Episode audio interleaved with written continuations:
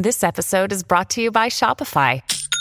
Forget the frustration of picking commerce platforms when you switch your business to Shopify, the global commerce platform that supercharges your selling wherever you sell. With Shopify, you'll harness the same intuitive features, trusted apps, and powerful analytics used by the world's leading brands. Sign up today for your $1 per month trial period at shopify.com slash tech, all lowercase. That's shopify.com slash tech.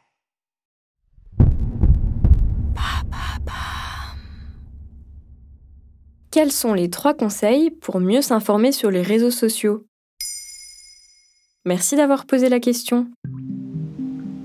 Le 29 mai 2023, Twitter se retire du Code européen de bonnes pratiques concernant la désinformation, dont fait partie les autres grands réseaux sociaux comme Facebook, Instagram ou encore Snapchat. Ce code consiste à limiter la diffusion de contenus complotistes ou encore à lutter contre les robots qui amplifient la diffusion de fake news. En effet, en 2016, des chercheurs de l'Université de l'Indiana ont déterminé que sur Twitter, 6% des comptes identifiés comme bots sont à l'origine d'un tiers des partages de fake news.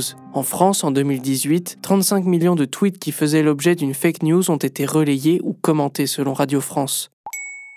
Et comment repérer les fake news? Depuis 2021, les réseaux sociaux sont devenus le premier média d'information des Français selon le journal Sciences Humaines, mais pas forcément pour les bonnes raisons. En effet, 36% de la population française choisit délibérément de ne plus s'informer. La seule actualité qu'ils absorbent est celle des réseaux sociaux parce qu'elle s'impose à eux. Pour les repérer, d'abord, observez les détails, le titre, la date, la structure du site. En effet, les postes de désinformation arborent souvent des titres accrocheurs, parfois en majuscules. L'inscription de la date est obligatoire sur un article. Ensuite, vérifiez la source, notamment en utilisant les services de vérification comme le décodex du journal Le Monde par exemple. Enfin, vous pouvez facilement vérifier les images qui sont aussi des informations. Pour savoir qu'une image n'est pas détournée, il suffit de faire une recherche inversée sur Google Images ou sur le site Tinai par exemple. Faut-il obligatoirement s'informer avec les médias traditionnels alors? Pour mieux s'informer, il faut varier ses sources d'informations en consultant d'autres articles sur le même sujet, car on peut comparer et croiser les données. Si une information est évoquée à plusieurs endroits en citant les mêmes sources, il est plus que probable qu'elle soit vraie. Mais cela ne veut pas forcément dire qu'il faut varier les plateformes. En effet, médias traditionnels ne riment pas avec radio ou avec télé. Mais pour Nicolas Dieudonné, expert en nouveaux médias dans un article de l'étudiant, c'est aux anciens médias de faire des efforts. Un jeune, aujourd'hui, ne va pas passer 45 minutes devant un JT mais il peut passer 45 minutes sur TikTok. C'est aux médias traditionnels de s'adapter au code de la nouvelle génération.